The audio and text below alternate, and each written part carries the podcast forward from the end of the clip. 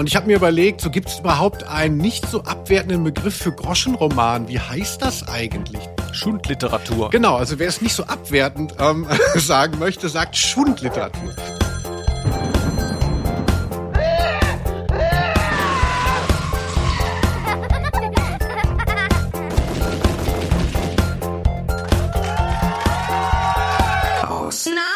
Der Rose. Herzlich willkommen auf dem Friedhof der Kuscheltiere. Ausnahme der Rose, der Podcast über Hörspiele, geht wieder auf Sendung. Und den Hall, den ihr hört, der gehört zu der Gruft, aus der wir senden. Ich habe gerade die Steinplatte gelüftet und das Mikrofon in einen Sarkophag geworfen. Alles nur, damit ihr seine Stimme aus der Zwischenwelt empfangen könnt. Der Nosferatu aus Ehrenfeld. Felix Scharlau. Und ihr hört hier aber auch meine Stimme. Ich bin's, der Todsprecher der Herzen, Linus Volkmann. Viel Spaß heute mit einem der großartigsten Horrorhörspiele überhaupt. Viel Spaß mit Larry Brand, Folge 2. Marotsch, der Vampirkiller. Die suchen doch in ganz Wien einen Typen, der sich nachts auf den Friedhöfen immer über die Leichen hermacht. Die haben eine Belohnung ausgesetzt für den, der ihn fängt. Na, das ist ja super. Das ist doch die große Stunde für Geheim-Super-Sonderagent Pitt Reisner. Mausi, ich bin gleich wieder da. Ich kassiere nun mal eben das nötige Kleingeld für unsere Aussteuer und Graf Dracula mm, wird dann unser Trauzeuge. Da, dam, da, da, tscham, dam, da, dam, dam, dam. Felix, wie schön, du hier und nicht in Hollywood. Sollte ich da schon sein? Wegen meiner Performance jetzt gerade oder warum? Allgemein wegen deiner Ausstrahlung. Also ich finde immer, wenn ja, wenn, wenn wir uns sehen, denke ich immer so, oh scheiße, diese Star-Aura von Felix, kann ich das irgendwie abgraben und auf mich umlenken? Lass mich scheinen durch dich. Das ist aber nett von dir.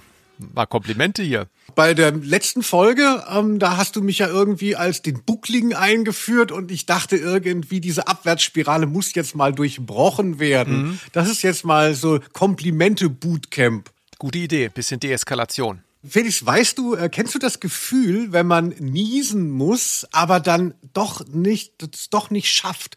Ha, ha, ha, ha doch nicht. Ja, so kenn ich. ungefähr, so ungefähr fühlt sich für mich heute dieser Podcast an. Denn es war so ganz kurz davor, dass wir ihn abends aufnehmen würden, so richtig schön auf einem Bierkasten, wieder so eine legendäre Alkoholfolge. Das ist ja, das hat ja dann immer auch eine ganz andere Dynamik. Aber dann hast du gesagt, nein, da ist Viva Faste Lovend. Du bist ja gebürtiger Kölner. ähm, äh, da kannst du nicht. Aber ich bin nicht so ein Fan, wie das jetzt den Anschein hat, sondern es war so, es ist mir sehr spät eingefallen, dass da Weiberfastnacht ist. Denn selbstverständlich feiere ich nicht, wohne aber hier so im Epizentrum. Ähm, das wäre sehr laut geworden für den Podcast. Aber ich hätte ihn natürlich auch so verkleidet, weißt du? Schön als Marotsch oder so hätte ich gehen können. Ähm, Hohn an der ganzen Sache ist, jetzt nehmen wir halt davor auf, ne, an einem neutraleren Tag und unten wird die ganze Zeit jetzt gerade schon gehupt und äh, Türen geknallt und sonst was. Hier wird irgendwas angeliefert. Es ist also egal. In Köln ist in meiner Erinnerung, ich habe ja auch mal da gewohnt, ist ja immer, alles ist immer Karneval. Also jede Leichnamsprozession, erst geht so ein bisschen still los und irgendwann dann, da sind wir dabei, das ist prima. Also deshalb äh, kann man sich da gar nicht schützen. Und ich meine, wenn man wie du mitten auf der Altstadt wohnt, sagt man auf der Altstadt? Ja, ich glaube schon. Ja. Man sagt auf der Altstadt. Ob der Altstadt, wie ihr sagen würdet. Also ich, ich äh, man muss sich so vorstellen, ich residiere am Altermarkt, vierter Stock, äh, ne, Altbau mit so einem ganz riesigen Balkon und gucke jedes Jahr darunter auf diese Massen, die da tanzen und äh, ihre Sachen machen. Ja, ich habe dich schon mal gesehen, dass du so einen Spuckefaden hast runterlaufen lassen Ja. und dann auf dem Balkon äh, unter dir Wolfgang Niedecken dann so hasserfüllt nach oben gestarrt hat. Genau, so war es ja. Ja, ähm, äh, Felix, wir sind ja so, äh, die einen kennen ja das Gefühl, wenn man zwischen den Jahren ist. Ja, das ist ja normal, ne? das hat jeder. Wir haben ja die legendäre zwischen den Geburtstagen gerade. die Ich hatte und du hast jetzt fast schon. Ja, Felix, ich habe bekommen Liköre. Das ist jetzt so mein neues Ding, dachte ich. Ich habe Wassermelone, Absolut Wodka, gut, das ist kein Likör. Dann Behrensen, Ananas, Kokos und so Eierlikör. Und ich will mir jetzt wirklich so einen Servierwagen kaufen und so eine, so eine ähm, kleine Hausbar machen. Bist du ein Likörtrinker? Ich wollte gerade sagen, also äh, man hat ja das äh, man hat das ja oft im Leben, dass man so denkt, wenn mir eins fehlt, dann noch mehr unterschiedliche Liköre. Das ist, ist ein Gedanke, der ist mir sehr bekannt. Und äh, ist das jetzt so deine Arbeiterantwort auf irgendwie so Whisky-Fanatiker oder was soll das sein? Ja, also äh, Whisky, na, ich bin ja Wirkungstrinker und ich mag halt, wenn was süß ist. Also deshalb habe ich überhaupt kein Verständnis, ähm, äh, wie man das nicht zusammenbringen kann. Und mir geht's tatsächlich so, ich bin letztens durch so einen Getränkemarkt gelaufen und mit so ganz viel Angebot und ich dachte bei jedem Likör, ach, das müsste man mal trinken, ach, das ist ja verrückt. Weißt du, so wenn man sich küsst und vorher Eckes Edelkirsch getrunken hat. Keine ja. Werbung. Das ist ja schon irgendwie geil. Nur mein Problem ist, ich habe keine Likörslots in meinem Leben. Hm. Das ist ja auch so, man kriegt so leicht Kopfschmerzen, weil es ja auch noch so süß ist. Also ich weiß halt nicht, wann ich es trinken soll, aber ich möchte so gerne. Hm. Ja, da gehen unsere Leben doch deutlich auseinander, weil äh, ich will es jetzt nicht zu spießig klingen lassen, aber auch ich kipp mir gerne mal ein hinter die Binde. Äh, aber es ist weniger geworden. Und wenn man seltener trinkt, dann geht man eher auf so Basics. Also da denke ich jetzt nicht, jetzt nochmal total verrückt mit Likören anfangen und so weiter. So eine Naschkatze warst du früher doch auch immer. Also wenn, wenn du kamst dann, äh, und wir haben Lara Croft gespielt auf der PS1, da habe ich immer die Süßigkeiten weggeschlossen, weil ich dachte, so danach ist alles weg. Ja, damals dachte ich halt noch Weingummi, da wäre Alkohol drin, weißt du? Das habe ich jetzt auch gelernt. So, mal ganz kurz, Sorry, jetzt ist schon wieder die Müllabfuhr da. Ich sehe das hier auch schon auf dem Ausschlag. Äh, mal kurz warten, die sind gleich weg. Es ist der Wahnsinn.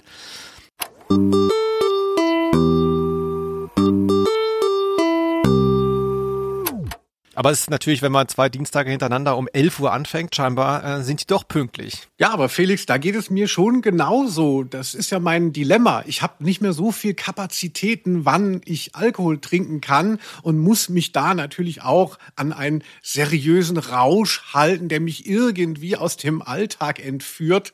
Und, und wenn man dann so experimentiert mit so kleinen Gläschen und ähm, äh, hat dann so Sodbrennen irgendwann, weil es so süß war.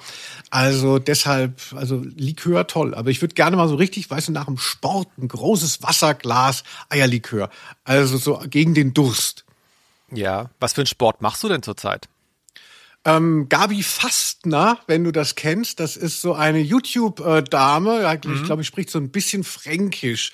Und das macht auch meine 80-jährige Mutter. Und das ist sowas für die ganze Familie. Und man hat so das Gefühl, man ist noch nicht ganz lost. Also weißt du, man kann ja auch so ambitionierten Leuten äh, da mitturnen, aber bei Gabi Fastner, da ist man immer noch relativ der Beste, wenn man noch nicht im Seniorenalter ist. Und das ist Yoga oder ist das jetzt so? Nee, da gibt's so zwölf mal zwölf Minuten Playlist auf YouTube, Morgengymnastik, immer so unterschiedliche Sachen. Also kennen bestimmt viele, ist glaube ich sehr, sehr fame, also sehr angenehm. Ja, schick mal. Ja, sehr gerne, Felix. So, dann wollen wir mal zur nächsten Rubrik kommen? Also für alle, die es zum ersten Mal hören, wir reden nachher auch noch über ein Hörspiel. Aber zuerst kommt dieser, dieser softe Teil und jetzt wahrscheinlich das Feedback, nehme ich mal an, oder? Ja, nein, ich habe ich hab eine neue Rubrik eingefasst. Hm? Ich muss wirklich noch mal auf meine äh, Tour hinweisen. Das ist, ach, das ist jetzt schon eine feste Rubrik. Da hast du auch mal ausgerechnet, was das für einen Mediawert hat. Also du kannst schon auch mal mir anfangen, was zu überweisen finde ich. Wenn jemand auf meine Veranstaltung kommt, dann sind es meine treuen Friends hier aus Ausnahme der Rose. Die erste äh, Episode ist im Frühjahr. Da bin ich in Mainz, in Oberhausen, in Augsburg, Karlsruhe, Chemnitz, Erfurt und Nürnberg. Das sind sieben Städte und äh, mein Programm heißt Na Bravo, Linus Volkmann liest aus Jugendmagazin der letzten 30 Jahre. Und so Ende März geht's los und das müsste jetzt sein dann, wenn die Folge auch rauskommt. Also wer noch keine Karte hat und diese Städte kennt und das mitmachen möchte, danke euch. Danke dir, Felix, für diesen, für diesen Platz in deinem Podcast. Ich weiß wirklich, was das kostet, wenn ich das äh, schalten müsste. Also, aber du hast es ja schon gesagt, die offizielle Rubrik. Und wir hatten die letzte Folge, ich weiß nicht, ob du dich erinnerst. Nee, es ist, glaube ich, die vorletzte gewesen. Das war Banditen im Palasthotel. TKKG. Da fand ich deinen Einwurf übrigens mindblowing, als du gesagt hast, dass in Spanien wohl kaum ein Palasthotel stehen würde, vom Namen her. Hotel del Palazzo. Da hatten wir gefragt. Also äh, ich glaube, es war, es kam von dir. Du wolltest wissen, ob die Leute schon mal Sex am Strand hatten. Ja, genau. Hört noch mal nach, ob es wirklich von mir kam. Aber gut. Aber hast du denn Antworten bekommen darauf? Ich habe von Harald. Ich hatte schon mal Sex am Strand. Hat uns geschrieben. Vielen Dank, Harald. Er hat sich nicht so in die Karten gucken lassen. Und es geht aber auch noch extra, etwas expliziter. Hallo Felix, hallo Linus. Ich habe schon mal am Strand gefickt. Es war okay. Freundliche Grüße, Philipp. Nicht schlecht. Hallo, ihr zwei Abenteuerlustigen. Mir wurde mal gesagt, dass Sex am Strand schwierig ist bezüglich Safer Sex. Die Reibung von Sand auf Kondom lässt dies wohl sehr schnell reißen und das kann ja niemand wollen. Gali Grü von Anna. Also ich glaube, wenn man beim Sex an dem Punkt äh, ist am Strand, wo das Kondom sich am äh, Sand aufreibt, da ist man auch vielleicht froh, wenn man abbrechen kann. Also das klingt ja sehr unangenehm. Plus überhaupt generell das Konzept, auch ohne Kondom schon, äh, Sand auf, auf in Geschlechtsteilen äh, ist ja eh schon total schwierig. Also das, da bin ich schon raus. Der Felix kann sich das Konzept Sex nicht so gut vorstellen, mhm, ähm, aber dein Einwand, den ähm, bestätigt auch Katrin, eine ähm, bekannte Bloggerin. Ich sage trotzdem äh, nicht mehr, damit mhm. es ein bisschen privater ist.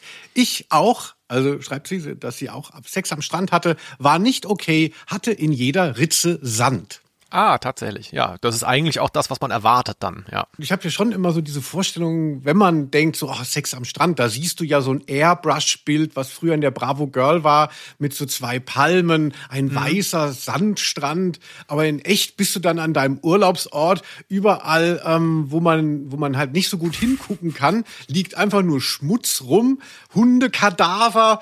Ich kann mir nicht helfen, man, man müsste total reich sein, dass jemand einem den Strand absperrt und aufräumt aufgeräumt vorher. Ja, auch so ein, auch so ein Ding, ne? Also ich meine, wenn ich mal die Urlaubsorte der letzten Jahre durchgehe, hier in Norddeuch-Mole am Hundestrand, da könnte ich Sex haben, so, ne? Man muss da ja erstmal hinkommen. Und das ist wirklich, also da stehen auch so viele Leute, das ist kalt, es ist super kalt, es windet. Ich meine, nachts an der Nordsee Sex haben, wann soll das überhaupt gehen? Also es ist alles absolut nicht verhandelbar. Aber äh, ich finde das ein wirklich schönes Thema. Und übrigens, Felix, ähm, du hast ja eben schon so, äh, warst schon in so Bedenken, dass wir zu wenig das Hörspiel schon auf dem Tablett haben. Bei Larry Brand, über das wir heute sprechen, das Hörspiel, da geht es ja auch immer viel um Sexualität. Da ist Kink kein Fremdwort. Und deshalb bereiten wir halt so ein bisschen den, den Boden. Also mhm. musst du dir halt vorstellen, wie so eine Vorgruppe, dass man dann denkt, so, ja, jetzt könnte ich langsam mal jetzt wo ich so angegeilt bin durch diese Schilderungen, Sex in Norddeichmole auf den Hundekadavern. Das ist kein Hundefriedhof da, ist ein Hundestrand. da kacken die nur hin. Sehr gut. Ah, Sex am Hundefriedhof, das fände ich auch ein bisschen zu makaber, obwohl kein King-Shaming. So, Felix, Bevor wir zur nächsten Rubrik kommen, müssen wir zu einer weiteren Rubrik, die wir ab jetzt hier einziehen. Und zwar heißt diese Rubrik, gibt es eigentlich Merch von diesem Podcast? ich sage bewusst Merch. Ja, es ist, äh, wer letzte Folge aufgepasst hat, all, wohl all denen, die sie gehört haben, äh, dem dürfte aufgefallen sein, dass wir sehr unsubtil auf einen Shop hingewiesen haben, wo es ein Produkt von uns zu kaufen gibt, nämlich eine Kassette. Aber nicht nur, nicht, nicht nur einfach eine Kassette. Bei der Kassette wird man ja denken, was soll das denn? Sondern erklär doch mal, Linus, was das ist. Wir haben eine eigene Hörspielkassette aufgenommen. Also sie sieht aus wie eine Hörspielkassette, aber da ist unser Podcast drauf. Und jetzt halte ich fest, Felix, weil unser Podcast ähm, ja von zwei Personen bestückt wird. Du machst die geraden Folgen, da suchst du das Hörspiel aus und ich bei den ungeraden, haben wir gedacht, wenn wir eine eigene Kassette machen, dann kann doch jeder quasi eine Seite bestimmen, denn es gibt die erste Seite und die zweite. Mhm. Äh, ich habe den Karpatenhund gemacht und Linus sagt seins noch nicht wir müssen natürlich auch darauf äh, aufmerksam machen, wir nehmen das jetzt schon früher auf, ist alles wieder sehr kompliziert. Theoretisch kann es sein, dass das schon vergriffen ist. Ähm, ich würde gerne behaupten, wir hätten 9000 Stück gemacht, das sind aber ein bisschen weniger. Also wir haben wirklich so eine handverlesene äh, Auflage gemacht. Einfach so aus Spaß, jetzt nicht, um da irgendwie groß Geld zu verdienen. Und es kann theoretisch sein, die sind schon weg, aber guck doch mal nach. Genau, der Shop heißt Büro blink at bigkartel.com ich bin mir aber nicht ganz so sicher mit der Website. äh, ihr würdet, werdet es schon finden, wenn ihr jetzt tatsächlich darauf Bock habt. Aber Felix, ist das so, dass die Leute einfach dann so eine blanke Kassette ne, in den Briefkasten geschmissen bekommen? Oder ist die irgendwie schön verziert? Oh nein, Linus, da sprichst du einen wichtigen Punkt an, denn sie ist, ähm, wie sagt man, eingeblistert. Also es ist wie eine Actionfigur, äh, die Kassette eingepackt in ein wunderschön designtes Ausnahme der Rose Playset, sagt man da vielleicht. Ich weiß es ehrlich gesagt gar nicht, bin ich so ein Figurensammler.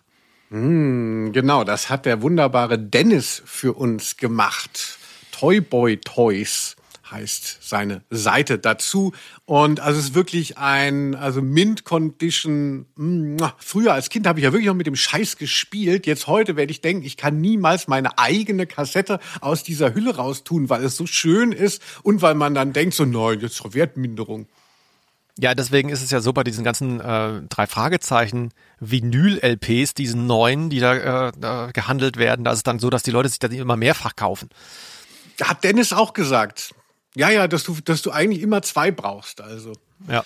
Also ihr müsst nicht zwei kaufen, ihr müsst gar keine kaufen, denn ähm, die Dinger werden wir los. Schaut sie euch an bei uns auf Insta und da ist dann auch der Shop-Link. Felix, wenn man uns schreiben möchte, wir sind immer noch interessiert an dieser Strandsache äh, oder es werden sich sicherlich auch neue Fragen ergeben durch die heutige Folge. Ja. Wo muss, wo muss man noch mal hin? Ausnahme der Rose at gmx.de. Und dann auch der Hinweis, bitte abonniert doch auch diesen Podcast, dann kriegt ihr immer sofort mit, wenn irgendwas Ungewöhnliches passiert. Das Gewöhnliche ist aber, dass alle zwei Wochen eine neue Folge kommt. Und gebt uns gerne auch Sterne und rezensiert und empfehlt uns weiter. Vielen Dank. Scheint ja wohl zu spät zu kommen. Aber nein. Die Party hat gerade erst angefangen. Machen Sie sich's doch bequem? Ach, wisst ihr, Freunde, feiert mal lieber weiter ohne mich. Diese roten Drinks, die ihr bevorzugt, sind eigentlich nicht so ganz nach meiner Mütze. Oh, Sie kommen sehr schnell auf den Geschmack. Ah, Felix, ich habe so Bock, aber auch ein bisschen Schiss, weil das ist eine meiner absoluten Lieblingsfolgen auf Kassette überhaupt. Das habe ich als Kind recht früh gehabt und habe es immer durchgehend geliebt und möchte dem natürlich jetzt wieder gerecht werden. Oh nein, oh nein, oh nein, oh nein, hoffentlich kriege ich alles unter.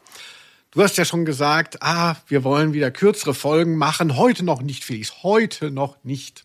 Ja, also mir liegt die Folge total am Herzen. Und jetzt möchte ich erstmal so ganz vorsichtig schon mal reinhorchen. Wie weit wird denn das gespiegelt von dir? Kennst du diese Folge? Was sagt die zu dir? Mm, der Titel sagt mir sehr viel. Ich habe die auch schon mal gehört, aber es ist ja oft so, äh, dieses Mal merkte ich dann beim Hören, ich habe scheinbar nie aufgepasst weil ich die mm. Geschichte relativ komplex fand. Und da ist mir auch wieder so was ganz Grundsätzliches aufgefallen, was ich so bei der Folge ähm, Irrfahrt der Skelette, die wir ja schon besprochen haben von Larry Brand, auch schon so im Hinterkopf hatte, aber vielleicht gar nicht artikuliert habe, nämlich, dass ich Larry Brand so eine super geile Serie finde. Ich finde alles daran so quietschbunt und irgendwie besonders, aber ich kann es nicht in meinen Alltag überführen. Also ich merke jedes Mal wieder, wenn ich sowas dann höre, jetzt zum Beispiel musste ich das ja in Anführungszeichen hören, weil du das ausgesucht hattest, da merke ich immer so, ach, ist das eigentlich eine geile Welt, warum bin ich denn da so selten? Und es ist so was, da komme ich immer mal wieder hin zurück, aber ich höre es dann nie konsequent. Also ich höre die gar nicht so oft, wie es eigentlich sein müsste. Da wundere ich mich immer ein bisschen. Also Larry Brand ist so der Likör für dich unter mhm. den Hörspielen. Genau. Eig ja. Eigentlich geil und bunt, aber wann? Wann? Ja, Genau, ne? Sex, am, Sex am Strand unter den Hörspielen, das ist für mich Larry Brand. Es passiert irgendwie nie. Da kann ich gar nicht so mitgehen, aber wahrscheinlich, weil ich das so verinnerlicht habe, also wenn man dann irgendwie so einen Bezug zu so einer Serie hat, also ich kann da viel mitsprechen mhm. und dann kann ich dann auch mal nur, dann höre ich dann halt mal irgendwie auf einer Zugfahrt mal zehn Minuten und bin aber schon wieder drin. Also das ist dann nur noch so ein Erinnern. Also ich muss die nicht neu hören, sondern äh, ich möchte die dann wieder, die soll mich dann halt wieder trösten. Ja, also dann würde ich aber vielleicht mal vorab ein bisschen was sagen zu äh, Larry Brand. Larry ist ja jetzt gar kein so gewöhnlicher Name, wo man sagen würde, cool, ne? Es ist so, klar, so Leon, das wäre dann, das sind so Namen, wo man heutzutage denken würde, genau, jetzt weiß ich, worum es geht, aber Larry, was ist das denn? Larry ist äh, tatsächlich, wenn ich kurz einhaken darf, Larry ist ja tatsächlich auch ein ziemlicher Scheißname gewesen in den 80ern. Denk doch mal an äh, Leisure Suite Larry, also dieses äh, Ficky Ficky Point-and-Click-Adventure, das war schon so ein Loser.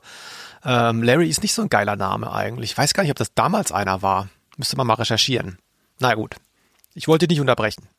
Nee, na, nein, Felix, es macht auch richtig Spaß. Wir müssen ja die zwei Stunden, auf die ich aus bin, oh irgendwie vollkriegen.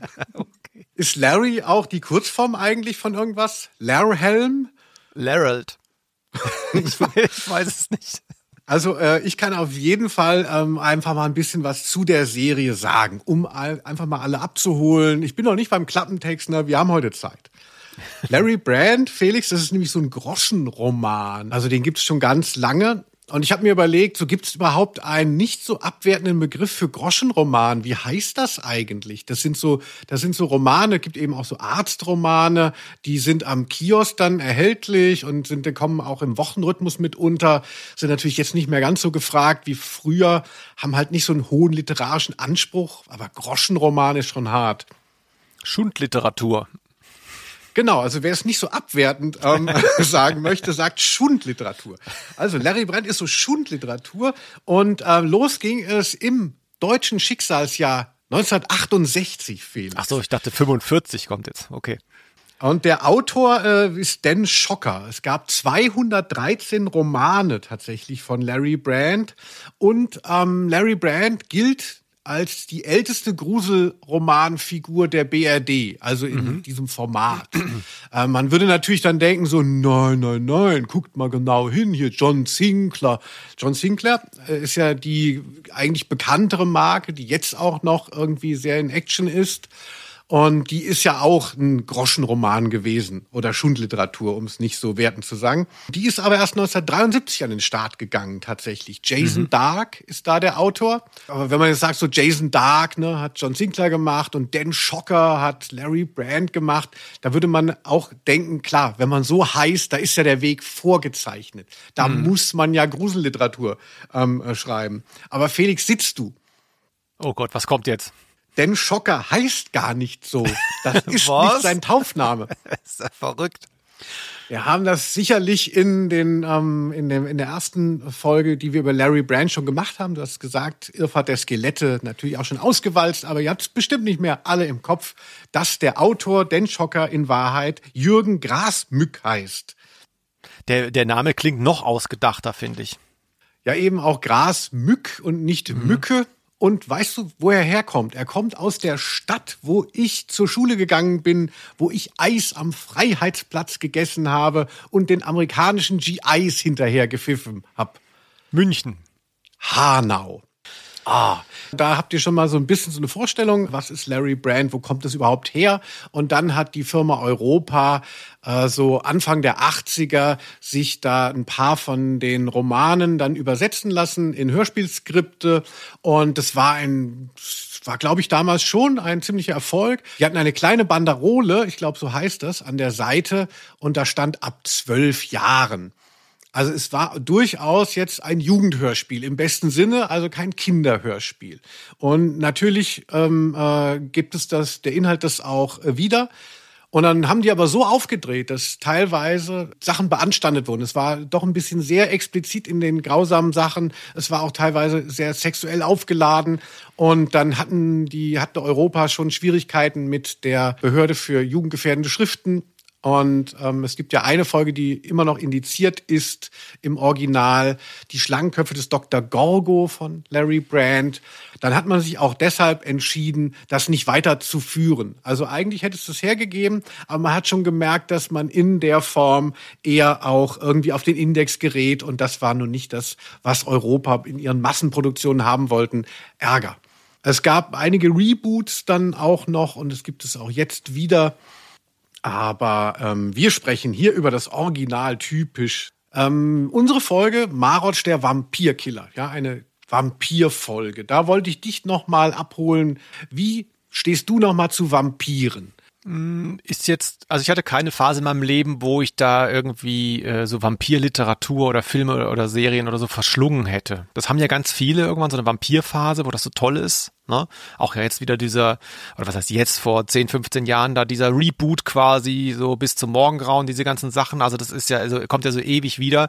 So eine Phase hatte ich nicht in meinem Leben. Also ich finde es immer ganz interessant, wenn das so aufgebohrt wird, dieses Phänomen. Also die klassische Dracula-Erzählung finde ich jetzt langweilig, so Bram Stoker.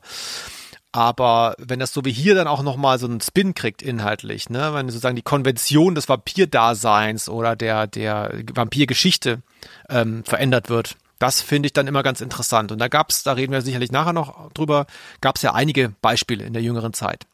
Ja, mir, äh, ich bin eigentlich nicht so der Vampir-Ultra. Also mir ist das immer zu sexuell aufgeladen. Also gerade in neueren Vampirerzählungen, du hast es ja gerade gesagt, mit Bella bei Bis zum Morgengrauen. Ähm, aber auch natürlich Bram Stokers Dracula, alles immer so, oh, so ganz sinnlich, ne, die dahin sinkenden Frauen und Blut aus dem Hals trinken, alles einfach irgendwie so eine komische Sexmetapher.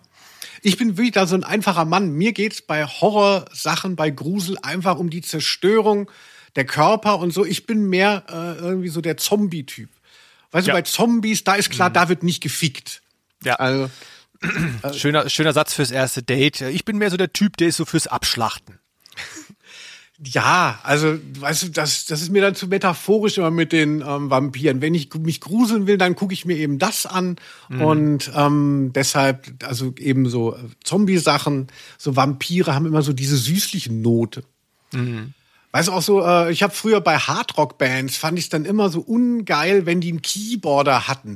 Die, der hat dann so diesen heftigen Sound, den ich so mochte, dann irgendwie, das wird dann immer so abgemildert und in so melodische äh, Dinger. Also das ist für mich so der Vampir, so der Keyboarder in der Metalband. Also. Aber ähm, äh, es gibt tatsächlich jetzt in dieser Folge, ähm, dies, das ist ja auch nicht so eine klassische Vampirfolge, du hast es schon angedeutet.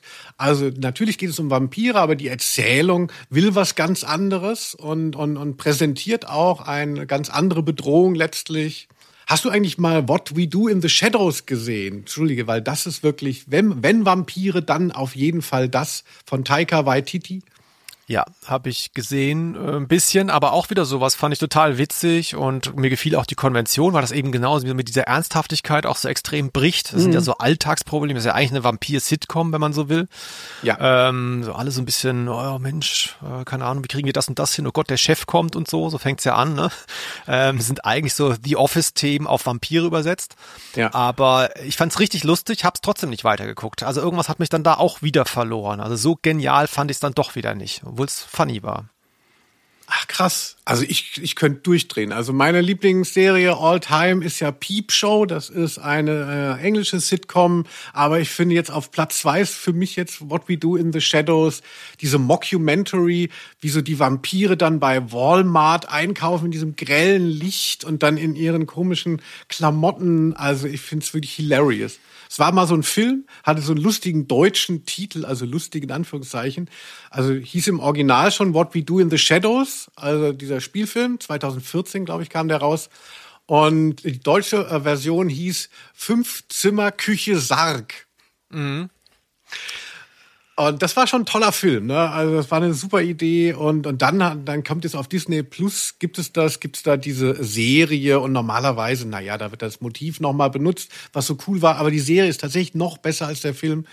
Taika Waititi, der auch diese grelleren Torfilme gemacht hat zum Beispiel, also ja. ist ja sehr angesagt und der ist da immer noch Autor. Also ich glaube, ich ist nicht mehr seine Serie, aber der ist da auch noch beteiligt. Also wer das noch nicht kennt, dann unbedingt mal reinschauen. Da erleidest du ja ein ähnliches Schicksal wie ich, wenn ich kurz einführen darf. Stichwort schlechte deutsche Übersetzung. Ich bin ja großer Fan von Curb Your Enthusiasm. Da ist ja äh, gestern die letzte Staffel angelaufen. Das heißt im Deutschen Lass es Larry. Da sind wir wieder bei Larry übrigens. Ne? Was für ein Spin jetzt. Ne? Aber da denke ich auch jedes Mal, ich, ich schäme mich dann bei Sky, ne, wie heißt das jetzt, wow, in der blöden App dann Lass es Larry zu suchen, weil es natürlich auch nicht auf der Startseite ist. Guckt ja scheinbar keiner. Aber es ist so ein Wahnsinn. Also gut, ich weiß nicht, was Curb Your Enthusiasm überhaupt heißt, aber es klingt zumindest gut. weißt? Lass es Larry. Gottes Willen, ey. Ich habe es mal nachgeschlagen. Ne? Das heißt, äh, bremse deine Begeisterung, ist ja klar. Okay. Aber dass das immer noch durchgezogen wird mit dem äh, Lass es Larry, Also ich kann mich erinnern, dass äh, Two and a Half Man, das ist ja mhm. etwas, was sehr prominent ist, diese äh, Sitcom mit Charlie Sheen, da über Jahre gegangen und irgendwann ist er dann noch rausgeschrieben worden, weil er sich mit dem Produzenten überworfen hatte. Aber das kennt ja jeder. Und die erste Staffel wurde auch eingedeutscht. Da habe ich damals die, äh, äh, bitte ähm, äh, verurteilt mich nicht, ich dachte damals noch, das sei lustig. Das denke ich heute nicht mehr. Äh, da habe ich die DVD-Box. Und die erste ähm, äh, Staffel heißt noch Mein cooler Onkel Charlie. Sehr Statt Two and a Half Man. Sehr gut, sehr gut. Ja, oder mein Lieblingsklassiker ähm, natürlich ähm, The Good, The Bad and The Ugly, zu Deutsch zwei glorreiche Halunken. Also wo einfach, wo drei Protagonisten sehr interessant aufeinander abgestimmt äh, in einem Triell sind, ja, auch, ne, und gegeneinander kämpfen. Am Deutschen dann aber nur zwei. Das hat jemand nicht mal den Film gesehen, scheinbar, ne. Und man, man könnte ja auch sagen, wenn diese Sachen dann durch die deutsche Übersetzung ja, des Titels im Deutschen ungleich viel erfolgreicher wären als im Ausland, könnte man ja sagen, hey, unser Weg ist einfach der beste, weil es klappt jedes Mal. Schau dir an, wir kriegen den geileren Titel daraus. Aber es ist ja jedes Mal das Gegenteil. Ne? Wie du sagst, entweder es kommt halt mit dem Originaltitel äh, nochmal oder es floppt total. Also ich weiß nicht, ob so viele Leute im Deutschen Lass es Larry gucken. Naja, gut. Naja, also ich sage auch noch mal, eine meiner Lieblingsübersetzungen äh, ähm, äh, ist der Film Mo Money. Also das ist so ein bisschen so Slang gewesen, ja, also wo man eben weiß, so ah okay, na man bildet schon das ab, wie die Leute ähm, vielleicht so ein bisschen im äh, auf den auf der Straße sprechen, Mo Money. Also ne, die Kurzform von More Money, More Money. Und auf Deutsch heißt der Film Me Geld. ja wie diese Galeerensklaven bei Asterix, die haben doch auch immer dann so äh, radebrechend da irgendwie ges gesprochen, ne? So, aber willst du mal, willst du mal den Klappentext mal rüberballern, dass wir hier mal alle im Boot sitzen? Er ist kein Vampir und kein Ghoul, weder Dämon noch Hexer, er ist ein Marotsch. Wo er auftaucht, verbreitet er Schrecken und Tod. Was ist ein Marotsch? Larry Brand und sein Freund Ivan Kunjaretschew wollen das auch wissen. Sie geraten in ein Abenteuer, wie es ungewöhnlicher und spannender nicht sein kann. Felix, als Klappentextexperte, hier stimmt doch wirklich einiges nicht. Ja, ein Marotsch, der heißt doch einfach nur Marotsch, oder? Ist jetzt nicht so eine Gattung, die er da ins Leben ge ge getreten hat, wollte ich schon sagen. Absolut. Und das ist ja dann dadurch schon sehr verwirrend, wenn man aus diesem, diesem singulären Bösewicht plötzlich sowas Neues macht, eine Gattung. Mhm. Und dann finde ich, klingt es ja wie, wie eine Fünf-Freunde-Sache. Also so Larry Brand und sein Freund Ivan Kunjaretschew. Also wer es nicht weiß, Ivan Kunjaretschew ist ein anderer Agent, der auch eine Rolle spielt. Und sie wollen das wissen. Und sie geraten in ein Abenteuer. Also entschuldige mal, also das, äh, das hat ja irgendjemand geschrieben, der vorher Benjamin Blümchen betextet hat. Ja. Knallharte Action oder man versucht es nur ein bisschen zu verschleiern, weil man dachte, um Himmels Willen, was haben wir hier für ein blutiges Hörspiel? Wir schreiben mal ein bisschen etwas harmloseres drauf. Willst du denn mal so ein bisschen umreißen? Also ich habe ja vorhin, vorhin schon angedeutet, ich hatte echt ein bisschen Probleme, habe es beim zweiten Mal dann so halb verstanden, aber ich hoffe, dass du mir jetzt noch mal so ganz klar machen kannst, was dieser Marotsch will. Denn der Klappentext wusste es ja scheinbar selber nicht. Ja, Felix, dann helfe ich dir und euch, liebe HörerInnen, mal ein bisschen auf die Sprünge. Also Larry Brand ist ein Geheimagent. Das muss man wissen. Und er ist der Beste der Welt. Und zwar arbeitet er für die PSA. Felix, das Quiz. Was ist die PSA? Die psychoanalytische Geheimorganisation heißt es, glaube ich, oder? Oder Geheimbund, weiß ich nicht genau. Sehr gut von David Gullen. Das ist so der heimliche Chef, heimlich im Sinne von, noch nie jemand hat ihn zuvor gesehen. Das wünscht man sich ja von seinem Chef eigentlich. Also ein ganz guter Typ. Und Larry Brand ist so eine James Bond-Figur, ähm, äh, wo dann diese Omnipotenz aber auch immer wieder auch schon so ins Karikaturhafte lappt. Also er ist nicht lächerlich, aber er ist halt einfach so drüber und ähm, äh, ist vermutlich so ein Kommentar eben auf so Figuren wie eben James Bond, ist immer so mindestens halb steif unterwegs und hat einen Kessenspruch auf den Lippen. Aber wenn man genau hinhört, merkt man eigentlich, so viel leistet er immer nicht. Also er muss oft gerettet werden. Jetzt können wir mal äh, auf die Folge selber gehen. Also wir spielen Es spielt in Wien und da werden Leute gebissen. Und dann ähm, ist es aber nicht so, dass sich die Vampirseuche, so ist es ja heutzutage, wird es ja immer gerne dann so bezeichnet, also ist ja gar nicht mehr so der geile Kult, sondern die Vampirseuche. Das geht hier nicht, weil jeder Vampir, sobald er einen anderen Vampir äh, gebissen hat, gibt es halt weiter, aber wird dann überraschend getötet.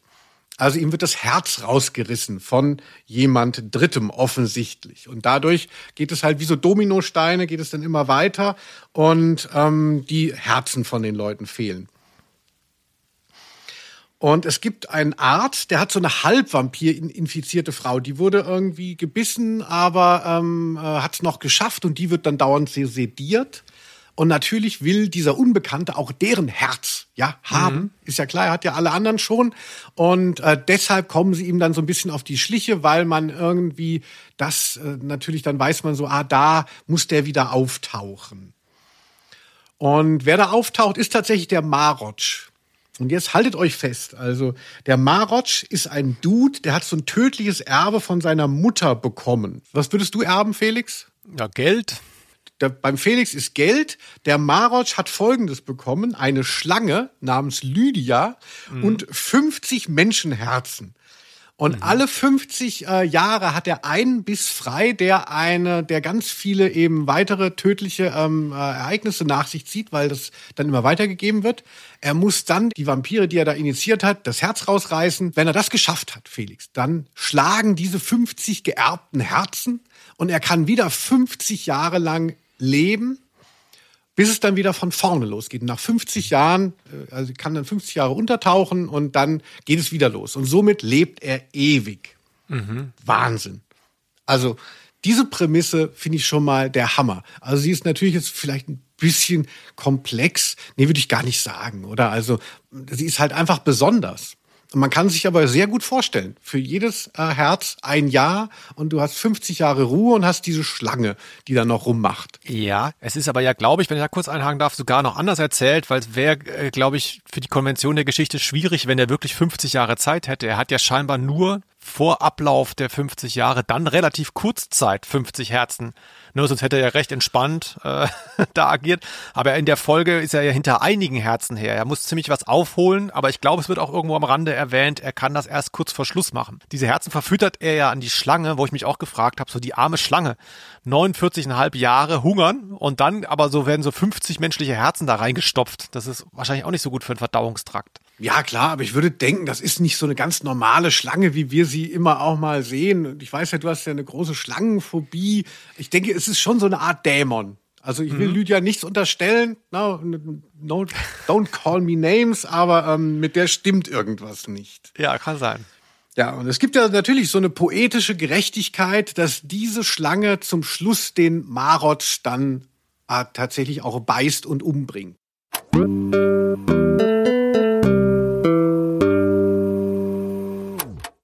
Felix, wenn du diese Möglichkeit hast, weißt du, so ein Hörspiel ist ja auch so ein Möglichkeitsraum, es ist ein ethisches Dilemma. Wenn du die Möglichkeit hättest, mit einem Biss diese Ereignisse anzustoßen und 50 Leute müssten sterben, damit du 50 Jahre immer wieder neu leben würdest, würdest du es machen?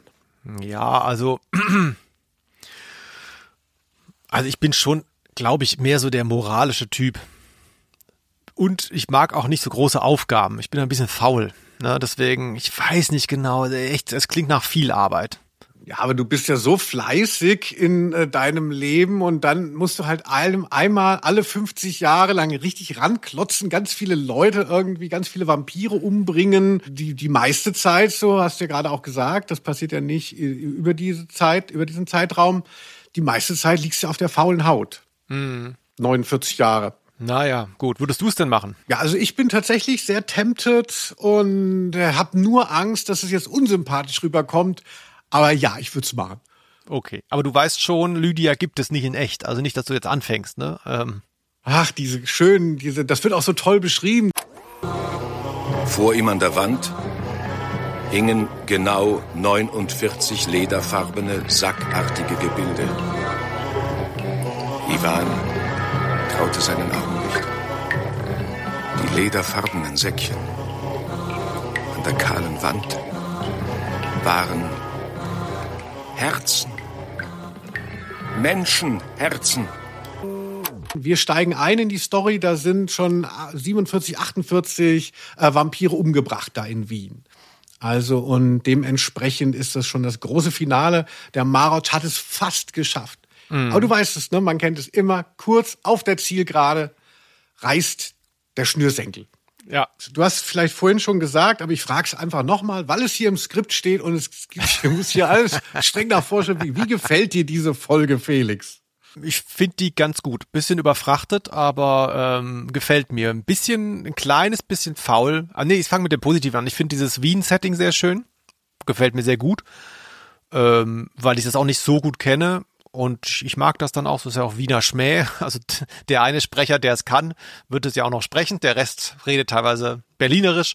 Aber ähm, das finde ich ganz gut. Bisschen faul finde ich diesen Nebenplot da. Ne? Es geht ja, hast du noch nicht erwähnt, geht ja nach Ungarn. Da ist ja quasi so diese, diese Herzinstallation. Das ist wie so ein Kunst, wie so, ein, wie sowas aus dem Museum, muss man sich das vorstellen. Das ist da irgendwo am Waldesrand.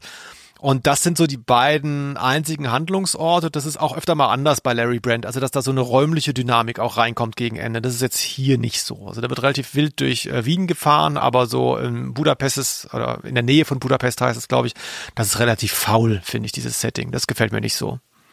Ach, also ich glaube, es ist wirklich natürlich recht komplex, was da alles erzählt wird. Also es sind auch sehr viele Figuren und es ist ja trotzdem hat keine Überlänge. Also äh, ich finde es wirklich genial gemacht, weil ich schon viele Hörspiele hier auch mit dir besprochen habe, wo man das Gefühl hat, es wird gar nichts erzählt, aber irgendwie alles kommt trotzdem zu kurz. Es gibt keine interessanten Figuren, ne, es, es hat kein gutes Ende, keinen guten Anfang. Und hier ist es für mich alles gewährleistet. Und ich finde es toll, dass es diese zwei lokalen Ebenen hat, auf denen es spielt. Einmal eben die Handlung ist so in Wien und äh, dann ist eben noch Ivan Kunjaretschew, der russische Kollege von Larry in Jolischka bei Budapest und äh, entdeckt da eben diese Hütte mit den Herzen und muss die dann auch ähm, vernichten. Also ich finde, er hat schon Raum, aber wenn das noch mehr auch ausagiert wäre, dann würde es den Rahmen sprengen, weil ja sowieso schon so viel passiert. Aber dadurch ist es halt einfach ein bisschen dreidimensionaler, weil es eben nicht nur so einer Figur folgt, sondern äh, es gibt eine, natürlich eine Korrelation zwischen den beiden Handlungsorten. Weil mhm. wenn der dann die Herzen zerstört, dann wird auch Lydia die Schlange wild. Aber ich will dir nicht sagen, was du fühlen sollst, Felix. In 50 Jahren, wenn ich immer wieder weiter lebe, ne, dann werde ich mich deiner erinnern, wie du das mhm. hier bewertet hast. Ich habe mich ja zuletzt immer so beschwert über diese Abwicklungsfixierung von TKKG und drei Fragezeichen. Weißt du, ein total uninteressanter Plot muss durchgearbeitet werden. Und habe dann immer ja so gejammert, auch bei der See der Abenteuer, ja, wo ist denn so ein bisschen das Geplänkel? Wann erfährt man was über die Figuren? Und ich finde es wahnsinnig gut bei Marotsch, dass das beides stattfindet. Also hier interessiert mich tatsächlich auch mal die Geschichte. Mir geht es äh, eher selten so. Ich mag eher so die Stimmung, die Interaktionen, aber mich interessiert gar nicht, ob der Bankräuber gefasst wird. Wird er ja sowieso. Und hier äh, funktioniert es eben für mich beides. Und deshalb ist es auch so dicht das Erleben.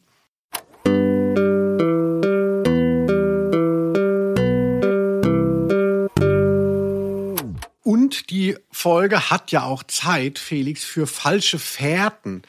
Das ist ja auch ähm, etwas, woran diese, diese Kurzgeschichten, die wir da immer verhandeln, so kranken, dass man ja eigentlich schon weiß, wie es ausgeht. Und es muss nur noch dahin geführt werden. Also wie wenn du so ein Labyrinth zum Ausmalen hast und du siehst ja eigentlich Aus Ausgang und Endpunkt und musst dann jetzt noch den scheiß Weg mit dem äh, Stift bestreiten. Und hier wissen wir nicht so genau, was passiert.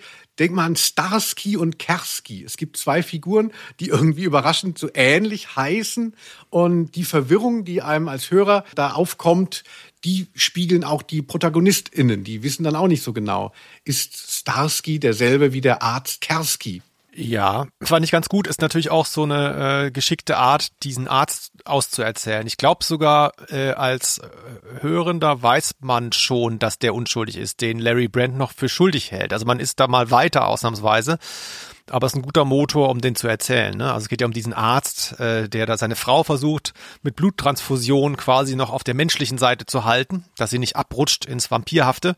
Und äh, wie du gesagt hast, ne, äh, Larry Brand, X-Ray 3, verdächtigt ihn aber Marotsch zu sein. und stellt dann aber schnell fest, so ist es gar nicht. Also es nimmt, gibt diesem Drama auch einen guten Raum, finde ich. Das ist ja tatsächlich äh, recht klassisches Drama, sogar schon fast Shakespeare-mäßig, ne? wie der da um seine Frau kämpft. Finde ich Ja. überhaupt, äh, wenn ich das kurz einwerfen darf, finde ich sehr interessant. Bitte. Es gibt, es gibt diese Szene, wo sozusagen der menschliche Mann seine Frau um allen Preis äh, der Welt äh, ähm, sozusagen äh, noch retten will, obwohl er so ein gut aussehender Arzt ist, dem die Patientinnen hinterherrennen, ja, obwohl er, die Stimme klingt wie ein 70-Jähriger, aber okay, er ist im, ein Arzt im besten Alter. Ähm, diese Solidarität gegenüber dem Liebespartner gibt's ja auf der anderen Seite scheinbar nicht, denn wir erleben ja die äh, bereits Infizierte, die dann ihren Freund rüberholen will. Das fand ich sehr interessant. Ne? Man hätte ja auch wen, wen anders beißen können. Aber sie geht dann ja auf ihren Freund, auf Kehle. Es gibt ja noch ein zweites Pärchen, das am Anfang eingeführt wird. Sie wird gebissen und beißt dann später auch ihn. Das meinst du, genau. Dieses Paar ist natürlich auch wirklich ganz toll. Aber eben auch äh, Dr. Rolf Kerski, der da seine Frau bewahren muss auf der, auf der, auf der Lebensseite. Das ist so ein bisschen wie bei Long Covid, habe ich das Gefühl, wirkt sie. Also die ist ja so ganz, dann äh, muss sie immer im abgedunkelten Raum bleiben und es ist ganz, äh, ganz ganz düstere, morbide Atmosphäre und keiner kann ihr helfen. Der Mann verzweifelt eben auch, aber verteidigt sie auch, weil er genau weiß, dass jetzt da der Marotsch kommt. Und dann kommt wieder Larry Brand nochmal dazu und rafft's erstmal nicht und versucht da den Falschen festzusetzen. Ja, aber ich mag an Larry Brand einfach, dass es so ein bisschen diese ironische äh, Brechung in der Figur. Ich habe es ja vorhin schon gesagt, das ist nicht so 100% durchgezogen, dass man sagt, das ist jetzt eine, eine Karikatur, aber es ist eine lustigere Figur, wenn man mal genauer hinsieht. Man merkt den Spaß am Schreiben von dem Autoren dabei. Und äh, so Justus Jonas und Tarzan von TKKG, also das sind für mich rote Tücher. Ich finde deren, deren, äh, deren Allgewalt so uninteressant. Und deshalb mag ich, dass bei Larry Brand das nicht so ist. Das war, glaube ich, auch die 80er. So in den 90ern wurde es so mal richtig überreizt. Kannst du dich noch an die Pierce Brosnan, James Bond erinnern? Ja, klar. da wurde es ja dann so richtig comic-mäßig und man hat dann wirklich eigentlich, es war, die sind fast schon albern und das wurde ja dann irgendwann total abgeschaltet. Das war ja so ab den 2000ern so diese Christopher Nolan, Batman und so oder auch natürlich Daniel Craig als James Bond, die super humorlos wurde dann plötzlich wieder erzählt als Gegenbewegung zu diesem, diesen, diesen lustigen, gaggigen, bunten Agentenvögeln. Ja, ich glaube eher, dass der Zeitgeist da reinspielt. Ich glaube so, dass das neue Drama hat sich da äh, so manifestiert, dass diese Filme ernsthafter sein wollten und auch tiefgründiger. Aber genau das ist mein Problem indirekt, weil du hast ja vorhin schon gesagt, so Larry Brand ist eine ist eine Karikatur oder eine Parodie von äh, von James Bond und das fällt mir total schwer, das heute noch zu sehen, weil genau so sah ich James Bond halt auch schon immer. Ne? Also so dieses, ähm, was mir da halt gar nicht gefällt, ist diese, dieses übertriebene Selbstbewusstsein und dieses über den Dingen stehen auch. Weil das nutzt, also das ist einmal funny, das nutzt sich aber ab über die Folgen. Ne, das ist dann immer das Gleiche. Du weißt, ihm, ihm passiert nichts und er weiß es irgendwie auch, selbst wenn er dann doch mal so äh, über, übertölpelt wurde, was ja auch regelmäßig passiert, ein bisschen dumm ist ja dann schon auch. Da, selbst da reagiert er noch mit so einer ironischen Brechung drauf. Und dann, ganz am Rande nur, gibt's hier was, was mich ziemlich stört, nämlich dass die beiden äh, befreundeten Agenten, die ja ganz oft dann halt so ein Kernteam bilden, dass die sich viel zu ähnlich sind. Der andere ist ja genauso. Da gibt's für mich keinen sehr ersichtlichen Unterschied in der in den Charakteren. Das hätte man eigentlich besser machen können, finde ich. Ja, das, da halt so ein bisschen so Buddy-Movie. Sobald Ivan Kunjaretschew mitspielt, dann, dann potenziert sich das eher, als dass es da einen Antagonismus gäbe. Dann geht's halt Genau. wirklich darum, oh, wir rauchen und wir trinken jetzt hier noch einen Schnaps. Ja, und und guck so. mal, guck mal da drüben die Frau am Pool. Ho, ho, ho, Junge, Junge. Für mich, mir hilft dann, dass eben Ivan Kunjaretschew mit so einem fake-russischen Akzent, also wirklich sehr starken spricht, so Briderchen Brand. Äh, Das ist bestimmt auch nicht gerade opportun mehr. Aber also ich fand, dadurch war die Figur halt so super kenntlich. Ne? Das war so ein bisschen der Klößchen von Larry Brand. Nicht mal eben wegen der Zuschreibung, sondern man hat es sofort erkannt. Und irgendwie, der hat so gute Laune. Ach was, die Ruine wird Ihnen nichts tun, Brüderchen. Sie bleiben in Ihrem Wagen sitzen und wenn die Ruine handgreiflich wird, kurbeln Sie einfach das Fenster hoch. Also man hört ja auch, wenn jemand so ein bisschen lacht, wenn er spricht, ohne dass er jetzt quasi, ne, ohne dass man, dass er jetzt eben die, die, das performt. Aber man hört halt irgendwie, dass der so gut gelaunt ist, der Sprecher bei dieser Rolle. Also mir mhm. gefällt auch die Spielfreude. Also ich, also da lasse ich auch nichts drauf kommen, Felix, in 50 Jahren. Denke an mich, ne? Ja. Dann würde ich gerne nochmal, du hast es ja vorhin so schön eingeführt, auf die PSA gehen. Der Einsatzort ist überall in der Welt, wo mysteriöse, unaufgeklärte Mordfälle die örtliche Polizei vor scheinbar unlösbare Rätsel stellen. Der Kampf mit dem Überirdischen, dem verbrecherischen Schaffensdrang skrupelloser Wissenschaftler, dem tödlichen Machthunger selbstsüchtiger Gewaltverbrecher ist das Aufgabenfeld der PSA. Das ist ja so der Rahmen von Larry Brand, dass es diese Geheimorganisation gibt. Und auch hier, du hast ja auch gerade gesagt, mit dem modernen Drama alles so ein bisschen düsterer. Das hat sich ja auch verändert. Also gerade bei den neueren James Bond-Filmen gibt's immer wieder mehr, gibt's nicht nur einen Maulwurf im, im System und sonst ist alles in Ordnung, sondern das System ist auch schon so feindlich und irgendwie infiltriert und man weiß gar nicht mehr, ob diese Institutionen überhaupt das Gute wollen. Das war ähm, für mich so, als ich das gehört habe als Kind, noch so was ganz anderes. Das höre ich jetzt heute eben deshalb unterschiedlich. Ich dachte früher so, ah geil, ne, so eine Weltpolizei, so eine Behörde, die Verbrechen löst und sich für die gute Sache einsetzt. Mir hat das was gegeben, mir hat das so Halt gegeben, auch so diese Vorstellung, dass irgendwie hinter den Kulissen ziehen Leute die Fäden und machen was Gutes. Und das ist für mich jetzt 20 Jahre später oder 30 Jahre später so genau das Gegenteil, das Gefühl mittlerweile. Man denkt so, okay, diese ganzen Behörden sind, wenn, selber schon korrumpiert. Und wenn ich mir jetzt vorstelle, die PSA, diese Geheimpolizei, um Gottes Willen, ne, da denke ich nur noch an Machtmissbrauch wenn man es jetzt mal ganz äh, noch auf eine ganz andere Ebene holen will, ist es natürlich auch so gegen irgendwelche, was haben wir hier, Atomgespenster und äh, Zombies, nee, Zombies glaube ich nicht, aber so Vampire und all diese bösen Geister und so, da kann man sich als Mensch natürlich drauf einigen, jeglicher Nation, die müssen irgendwie bekämpft werden und so weiter. Ne? Aber die wahren weltpolitischen Probleme sind ja wirklich so äh, fragmentiert mittlerweile und so komplex auch.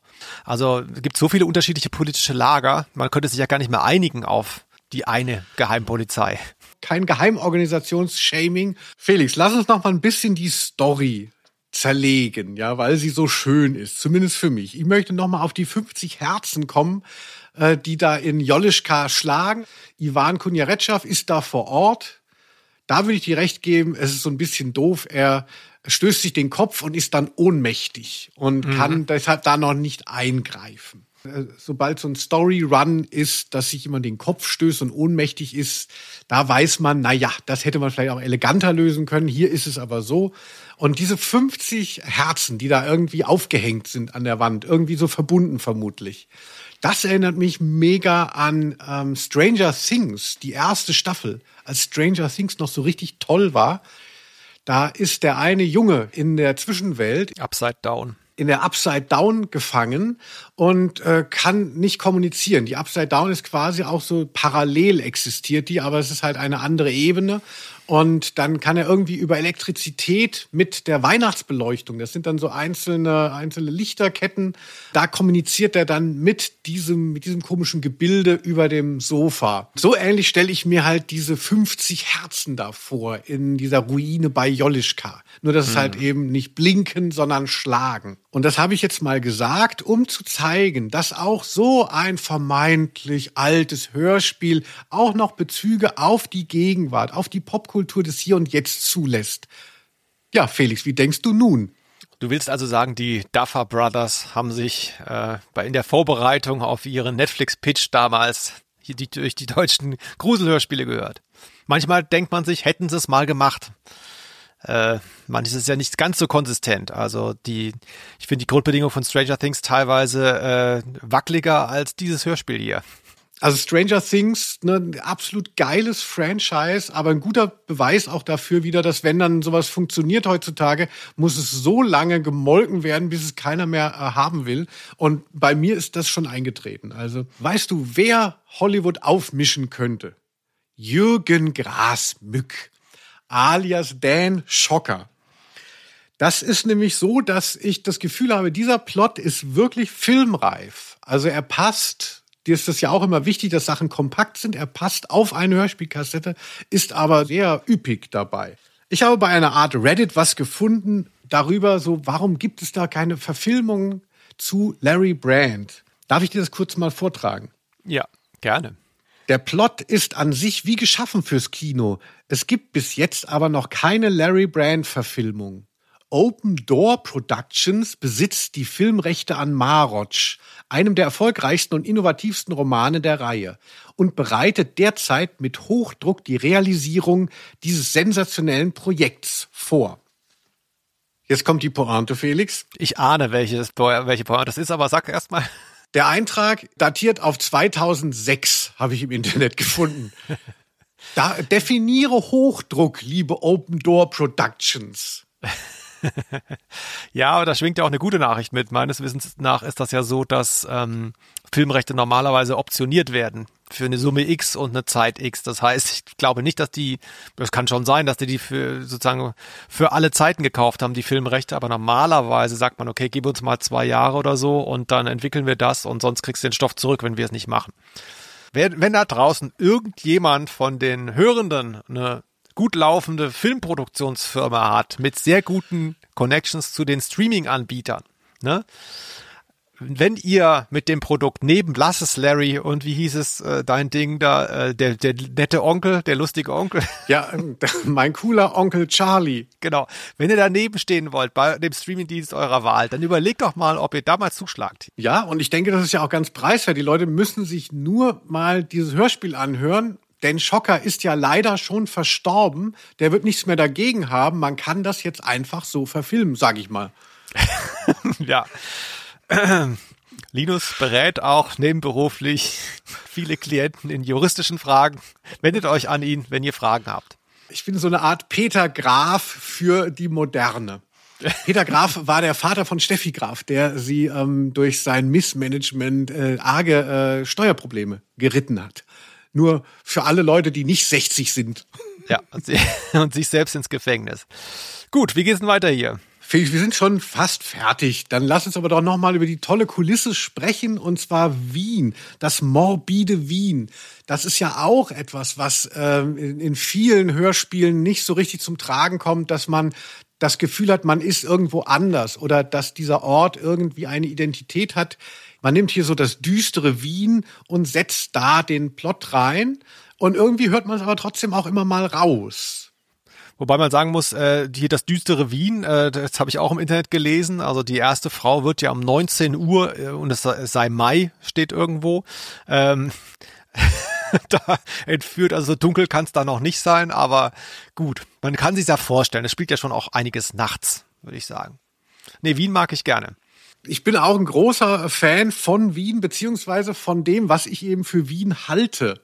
Hoch auf dem Paradeiser zum Opernball küsst die Horn Mausi Lugner, mhm. noch eine Melange.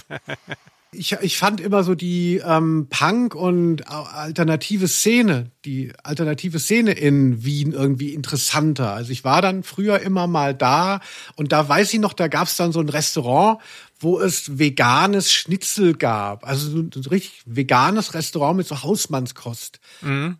Das ist jetzt, ne, da, da kräht jetzt kein Hahn mehr danach, aber das war zu einer Zeit, wo das überhaupt nicht, das war halt noch nicht, das gab es noch nicht.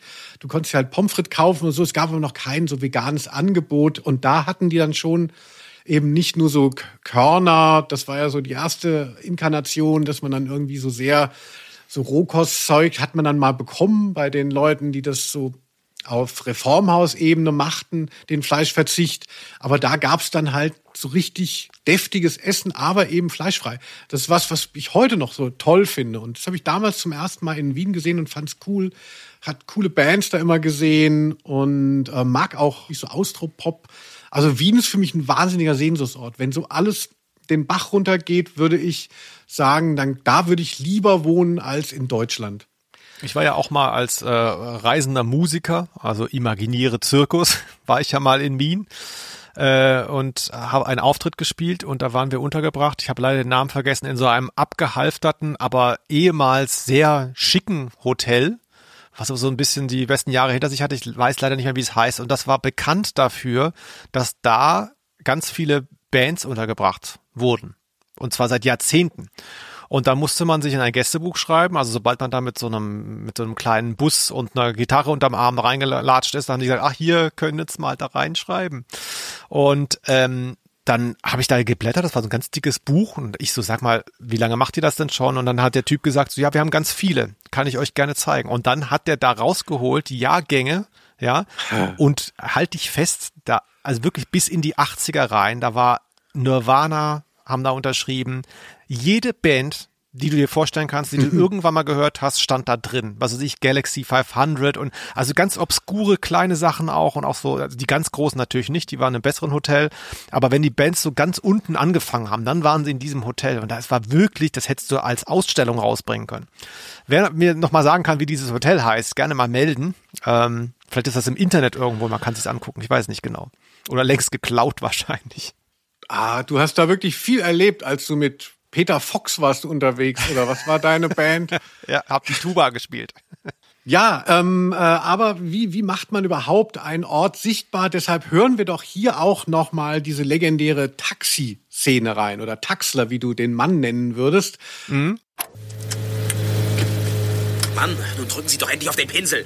Wie oft muss ich es noch erklären? Dieses hier ist ein Wettlauf gegen die Zeit. Dieses junger Freund, die Zeit kann man eh nicht überlisten. Wann's der Herrgott will, sind wir alle mal dran. Das wäre mir noch ein bisschen zeitig. Wir müssen es ja nicht unbedingt forcieren, weil wir wie die Teufel durch Wien jagen.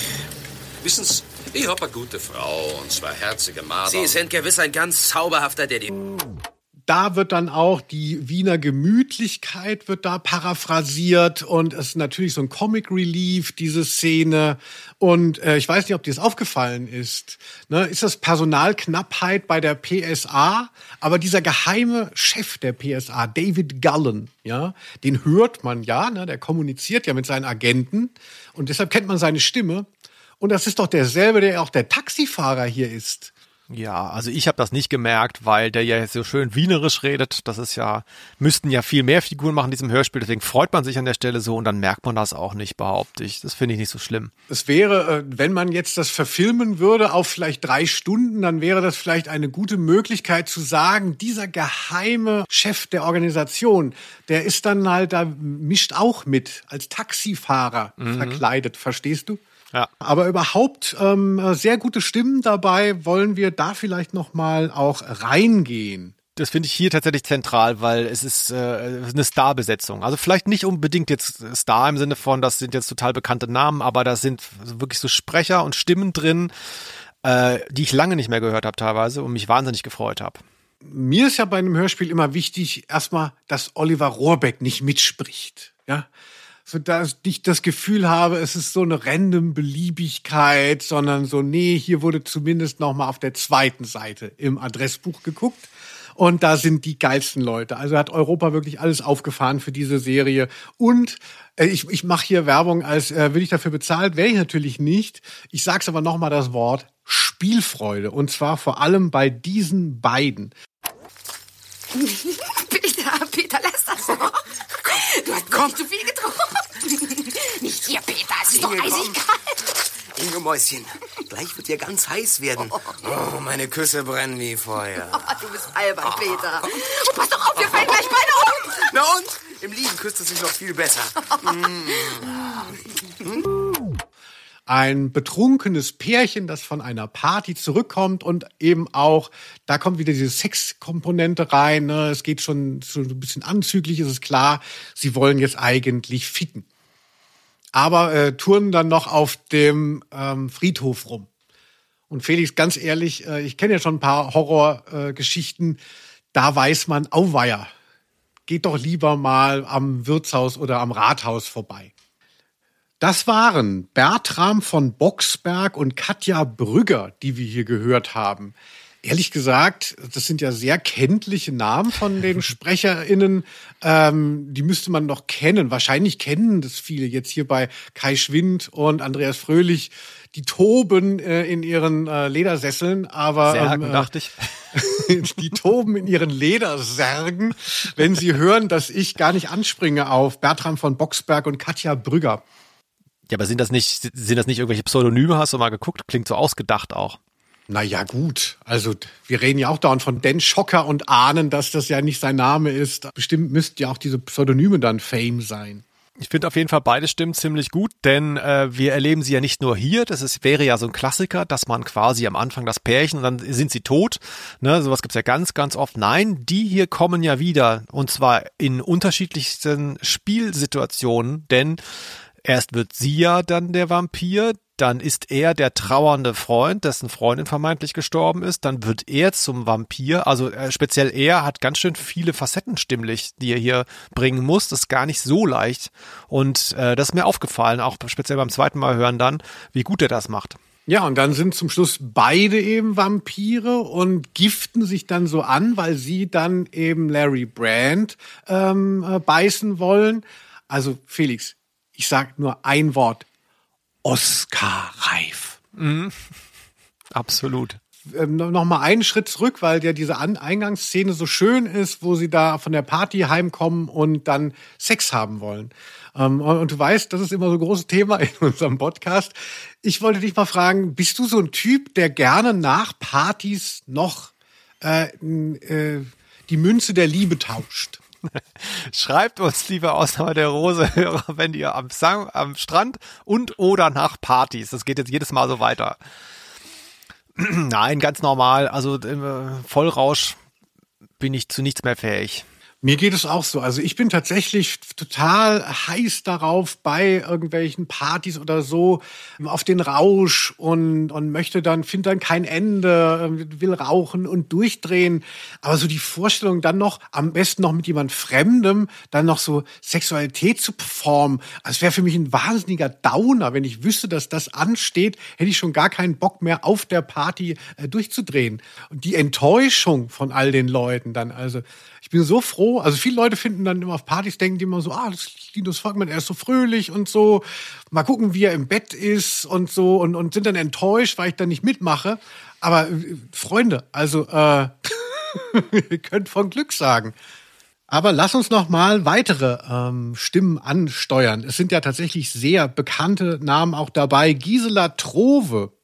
Ja, das ist natürlich schon ein Star jetzt. Da hören wir mal rein, oder? Auf! Wach auf, dein Peter ist am Telefon. Oh. Inge, es ist jetzt schon gleich ein Uhr. Nun kannst du aber langsam mal aufstehen. Inge, du alte Schlafmö.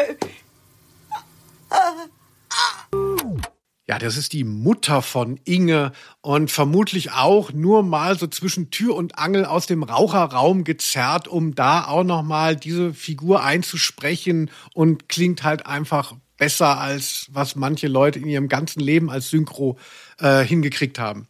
So Felix. Aber das sind ja alles irgendwie die sympathischen Figuren. Aber wir dürfen uns nicht so sehr davor drücken. Es gibt auch den Gegenspieler, den Marotsch.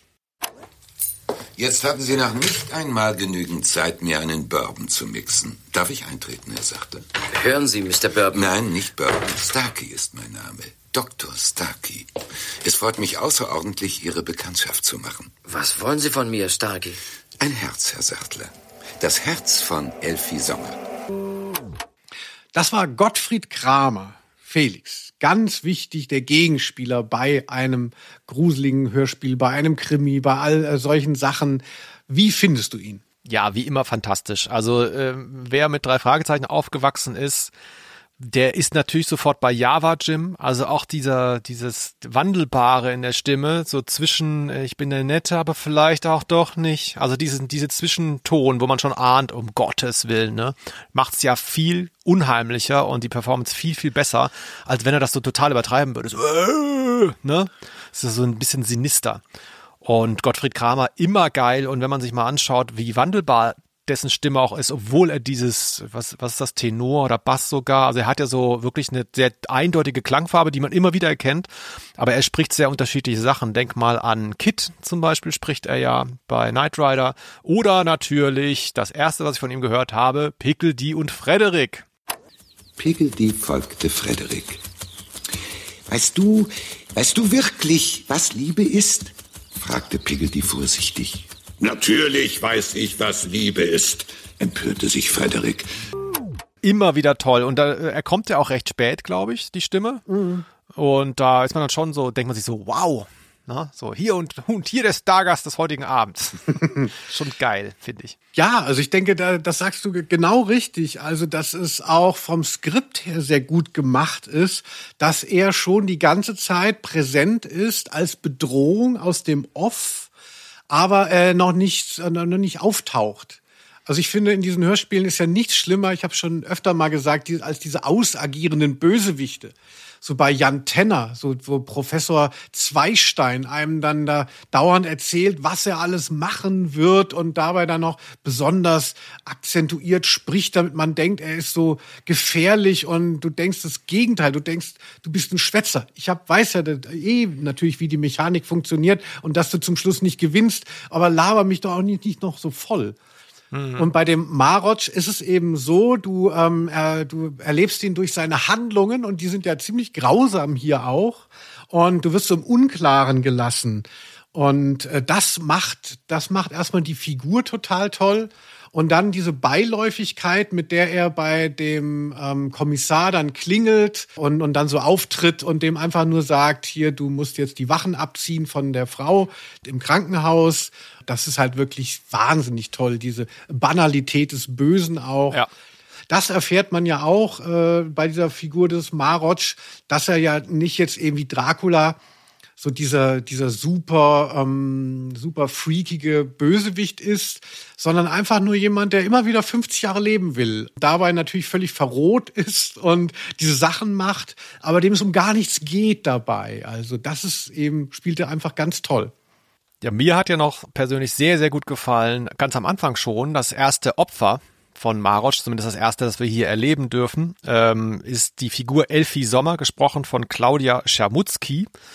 Und da ging mir so ein Herz auf. Du weißt doch, du hast doch immer schon mal gesagt, wie leicht ich auszurechnen bin. Äh, diese leicht passive-aggressive Frauenstimmen, die sind bei mir total, haben sich verfangen so früher, ne, als ich es erstmal gehört habe. Denn diese Stimme kenne ich nicht von hier, sondern die kenne ich ähm, ganz viel von TKG-Hörspielen. Speziell äh, um Mitternacht am Schwarzen Fluss. Die habe ich sehr, sehr oft gehört, weil das war eine von wenigen, die ich mir mal gekauft hatte, obwohl die gar nicht so gut ist.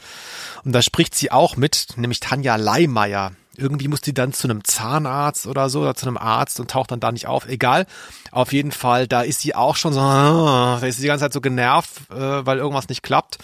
Fand ich als Kind ein bisschen sexy, ganz ehrlich. Was? Ach Mensch, Helga, sei doch nicht albern. Ich ziehe die Fahrstunde jetzt so schnell durch, weil ich keine Lust mehr habe, mich ewig in der U-Bahn nachts anquatschen zu lassen. Ich will endlich mein Auto haben.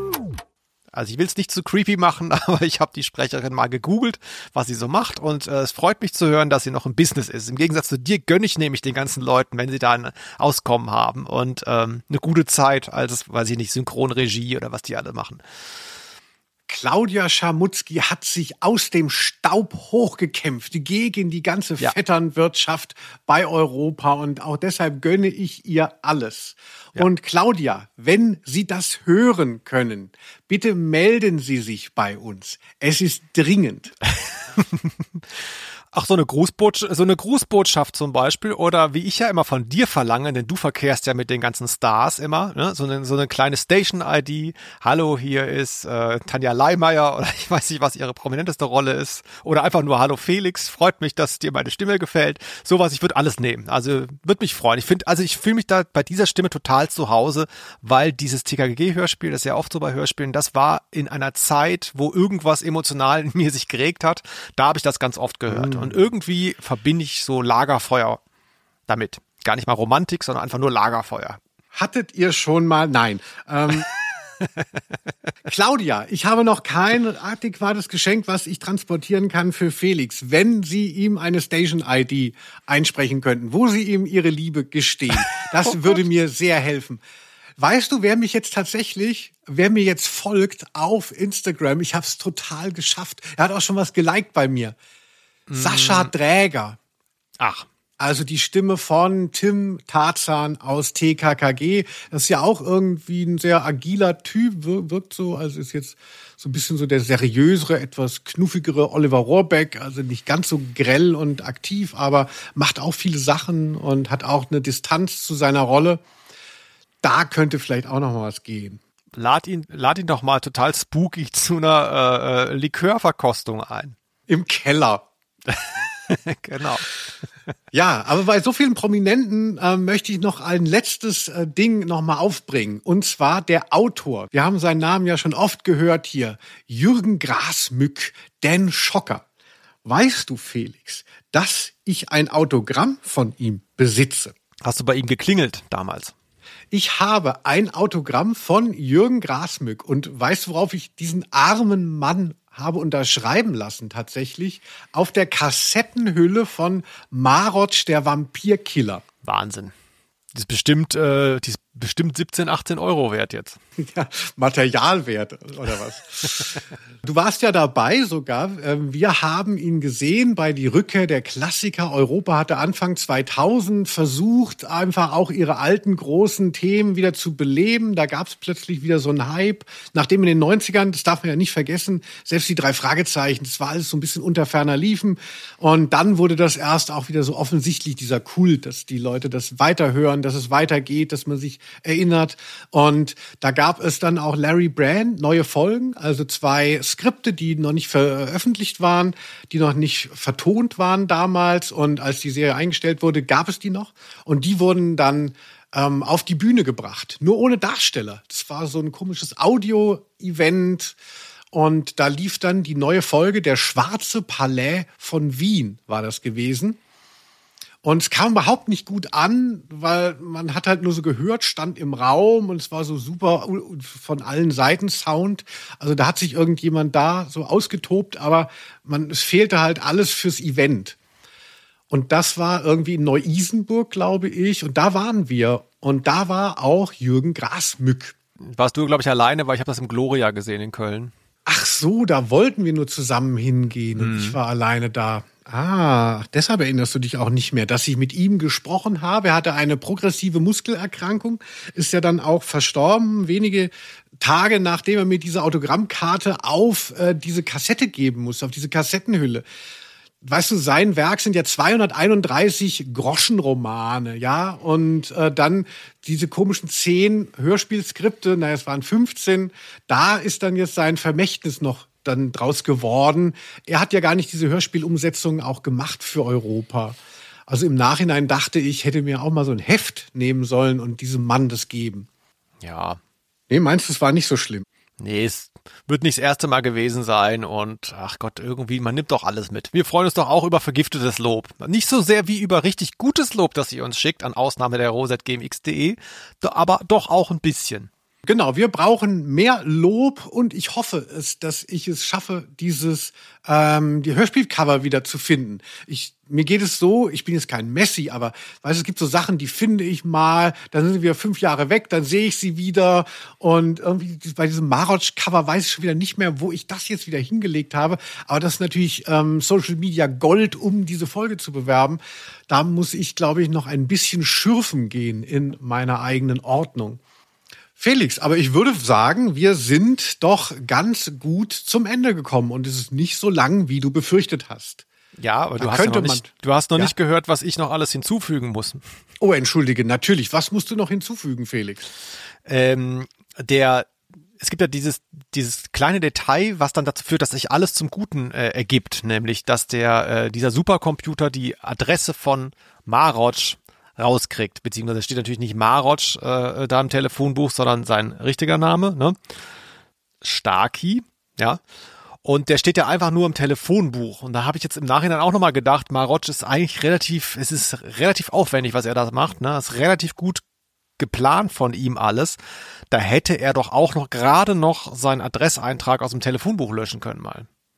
Wäre das ah. nicht so ein Move gewesen? Verstehst du, da wäre alles in sich mhm. zusammengebrochen. Ja, wir wissen nicht, wo der ist. Jetzt hat er die 50 Herzen. Keine Ahnung, taucht wieder ab für 49 Jahre. Wenn er wiederkommt, ist Larry Brand schon längst tot. Da hätte es geklappt. Aber er stand leider mit Adresse im Telefonbuch. Ja, aber du musst vielleicht unseren äh, jüngeren HörerInnen auch nochmal sagen, dass das Telefonbuch früher eine größere Rolle gespielt hat. Also ich weiß, dass ich auch, wie man sich heute dann dauernd googelt selber, hat man früher, wenn die Telefonbücher kamen, immer geguckt, ob man drin steht. Und, und es gab ja auch noch nicht, es gab keine Blogs, es gab kein Social Media, man hatte kaum Ausspielflächen als Privatperson. Und das Geilste war halt einfach der Name im Telefonbuch. Also ich glaube, dass Starkey da ne, weil er ja auch schon so alt war letztlich, dass er da so ein bisschen äh, zu eitel war und nicht dachte, dass man ihn darüber finden wird. Ja, früher, wenn einem langweilig war als Kind, wenn einem so richtig, richtig langweilig war in den Sommerferien, wenn man nicht weggefahren ist oder so, da hat man tatsächlich dann irgendwann einfach das Telefonbuch gelesen. Also nicht ums zu lesen, sondern um blöde Namen zu finden, die man lustig findet. Und hat die sich dann so abgeschrieben. Es war eine Zeit. Das könntest Schön. du mal wieder rausbringen, Felix, diese ja. Unterlagen von dir. Ja, das war das Sudoku von damals. So ein bisschen, ne, so Gehirnjogging, mal was lesen auch, aber jetzt ist es nicht so mhm. Hochliteratur, ne? Fantastisch. Man lernt sich immer wieder neu kennen. Also diese Aufzeichnungen von Felix, das ist fast noch mehr wert als die Den Schocker Signatur auf Marot hier. Also äh, eine Sache noch, ähm, äh, weil du es ja gerade angesprochen hast, dass es wird so gegoogelt ähm, von den Supercomputern. Also Larry Brand ist ja auch ein bisschen Science Fiction. Es gibt so ein Sense of Wonder. Er hat geilere, ist geileres Equipment als ähm, der normale Agent. Er hat ja auch so eine Laserpistole. Also klingt wie eine normale Pistole, aber ist halt irgendwie ein bisschen was Besonderes. Und ich finde, äh, und er hat so einen Ring, mit dem kann er überall äh, kommunizieren, also quasi ein Handy. Und ich finde es so lustig, dass bei Larry Brand sich das alles so überholt hat. Diese, diese Technikgeschichte wirkt total museal. Alles, was da geil ist. Also ich denke dann immer so an, äh, wie heißt es, äh, Bruchtal, da wo Fred Feuerstein lebt. Also das sind so die Gadgets von Larry Brand. Total lost, also.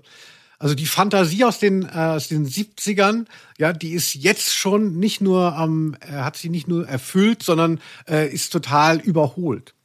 Und das, so haben die eben auch den Namen, darauf, deshalb bin ich drauf gekommen, Starkey im Telefonbuch gefunden, weil die zwei Supercomputer der PSA, sie haben nur zwei. The Big Wilma und The Clever Sophie heißen die. also wir sind aber nicht wie eine KI, die reden nicht mit einem, es sind einfach nur große Computer, die Frauennamen bekommen haben, wie Schiffe. Und die haben dann tatsächlich die Adresse rausgefunden im Telefonbuch. Aber Felix, also Steinbruchtal, Fred Feuerstein, ähm, wohin führt uns das? Zu dem nächsten großen Rätsel dieser Folge, dieser Episode Ausnahme der Rose. Ich würde dich gerne zu einem Quiz einladen. Oh Hast Gott. Lust? Ich, ich hatte gehofft, du hast es vergessen. Quiz. Ich habe es unter die Rubrik gestellt, dein nächstes Desaster. Dennis hier, der äh, unsere Kassette mitgemacht hat, hat gesagt, bei der vorletzten Folge fehlte die Musik unter, äh, den, unter das Quiz. Und da fällt mir ein, dass ich immer nicht weiß, wann ich aufhören muss mit der Musik. Läuft mhm. die bis zu deiner Antwort oder bis ich die Frage gestellt habe? Keine Ahnung. Wann, wie machst du das denn? Bei der Antwort mache ich es aus. Ich lasse jetzt auch diesmal bis zur Antwort laufen und jetzt genießt die tolle Hintergrundmusik, die hat der Felix komponiert, als er gerade mal nicht aus dem Telefonbuch irgendwelche dreckigen Namen abgeschrieben hat. Ja, auf dem Taschenrechner komponiert. Dann leg mal los. Felix, du bist vielleicht nicht der größte Horrorfan, den ich kenne, doch auch dich gruselt es oft.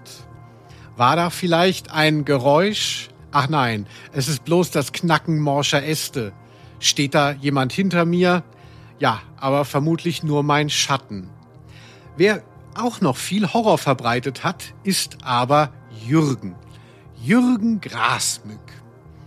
Welcher Horrorverweis ist nicht aus dem Titel einer seiner Larry Brand Romane. Und Felix, er hat ja 231 Titel geschrieben und die sind, kannst du dir ja vorstellen, äh, in der Summe sind da ziemliche Knaller dabei und mir ist aufgefallen, er arbeitet auch viel mit Anglizismen. Und ich lese dir jetzt vier Titel vor und du mögest mir sagen, welcher davon, Achtung, echt ist. Also drei sind falsch und nur einer ist echt. Das Horror Castle im Spessart. Der Horror Tower von Schottland. Die Horror Bridge hinter Arnheim.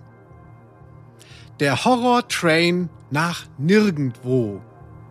Tschu-tschu. Also es ist ein Titel, ähm, irgendwie offensichtlich so ein bisschen angelehnt an irgendwas, was man kennt und mit Horror alles und irgendwie ein bisschen Englisch dabei. Das Horror Castle im Spessart, der Horror Tower von Schottland, die Horror Bridge hinter Arnheim, der Horror Train nach nirgendwo. Mm, mm, mm, mm. Ja, so, äh, schöne Sachen. Sag mal, hattest du nicht beim letzten äh, Mal äh, auch schon das Quiz so gemacht? Kommt mir so bekannt vor. Es ist dasselbe Quiz, du musst dich einfach nur erinnern an die letzte Folge. Nee, ich meine, äh, genau, aber die, die Mechanik meine ich jetzt. Hast du da auch schon nach Titeln gefragt gehabt? Ich weiß wirklich nicht mehr, ist zu lange her. Zwei Jahre oder so. Ach so, du meinst bei, ah, du meinst Irrfahrt der Skelette. Das könnte ja. gut sein. Also ich hatte ganz am Anfang, als wir diesen Podcast hatten, habe ich mich äh, sehr auf diese Titel immer versteift, wie du sagen würdest. Und das mache ich jetzt gar nicht mehr so sehr, weil es so ein bisschen naheliegend ist. Und eigentlich kann man es ja auch nicht wissen, weil man kennt diese Titel nicht. Dann ist es ja auch nur so eine Raterei. Aber ich fand es verrückt. Es gab auch den übrigens den Horror Palais. Es gibt Horror Würmer, Horror Krake und Horror Butler. Mhm. Gibt es auch alles bei Larry Brand in den Titeln. Mhm. Ja, also Felix, aber wollen wir es nicht so lange machen? Du hast nee, ja nee, auch nicht so viel Musik äh, komponiert. Äh, lass uns aber an deinem Lösungsweg teilhaben. So viel Zeit muss sein. Ja, also ich habe mir überlegt, dann habe ich mir das überlegt. Nein, also ich mache das jetzt relativ spontan. Äh, ich würde am liebsten das letzte hören, Horror Train nach nirgendwo. Halte es auch für den ähm, besten Titel, was wieder dafür sprechen könnte, dass er vielleicht doch von dir ist, weil ähm, der am flüssigsten eigentlich ist und diese Titel sind ja oft auch etwas ungelenk. Ich sag's aber trotzdem weil das so eine deutsche Note wäre. Ne? Es fährt ein Zug nach nirgendwo. Das fände ich einen guten Titel. Wahrscheinlich feiere ich jetzt gerade dich damit ab. Das ist das, was du wolltest. Aber jetzt sag mal, ist es richtig? Wahrscheinlich nicht. Felix, du hast auch in diesem Podcast, finde ich, dazugelernt. Du bist gewachsen. Und heute hast du zum ersten Mal auf deine Intuition gehört. Wie hat sich das angefühlt? Gut, aber meine Intuition war ja, dass der Titel so gut ist für was, was er geschrieben haben könnte. Und die richtige Antwort ist der, der Horror-Train nach nirgendwo. Du hast recht, Felix. Ernsthaft? Wow. Ja. Bin ein bisschen stolz, das Gefühl kenne ich so gar nicht. Vielleicht, vielleicht komme ich jetzt auch auf den Geschmack und äh, gebe mir mal mehr Mühe. ja, ich ah, finde wirklich der Horror-Train nach nirgendwo, das müsste Christian anders nochmal in der Form vertonen. Ja, Christian Anders, wer ihn nicht kennt, der, ähm, der Autor von Es fährt ein Zug nach nirgendwo, jetzt totaler Schwurbler und so ganz irgendwo abgebogen. Der war schon verrückt, als es, äh, als die Welt sie noch halbwegs in Angeln hielt, aber ich glaube, so mit Corona dann nochmal zwei Schippen draufgelegt. Ach, den habe ich, wollte gerade sagen, das äh, lebt er noch. Den, von dem habe ich wirklich gar nichts mehr mitgekriegt die letzten 20 Jahre. Interessant. Christian Anders, ähm, äh, der Horrortrain nach nirgendwo. Ich finde, unsere Folge, Achtung, eine schöne Überleitung, hat irgendwo hingeführt, Felix. Und zwar zu einer wunderbaren Podcast-Erfahrung mit dir. Ach, wie schön. Ja, dem kann ich zustimmen. Freue mich schon aufs nächste Mal. Da wird es dann ernst, also nicht inhaltlich unbedingt, aber äh, da kommt dieser Brocken, von über den wir schon ein paar Mal gesprochen haben. Mal gucken, wie wir das hinkriegen. Ich fürchte das Schlimmste ich würde sagen, das war's für heute, oder? Christian Anders, wenn Sie zuhören, wir brauchen noch diese Station-ID. Wir nehmen, was wir kriegen können. Ich sage Tschüss und bis zum nächsten Mal. Bis bald. Tschüss. Ciao.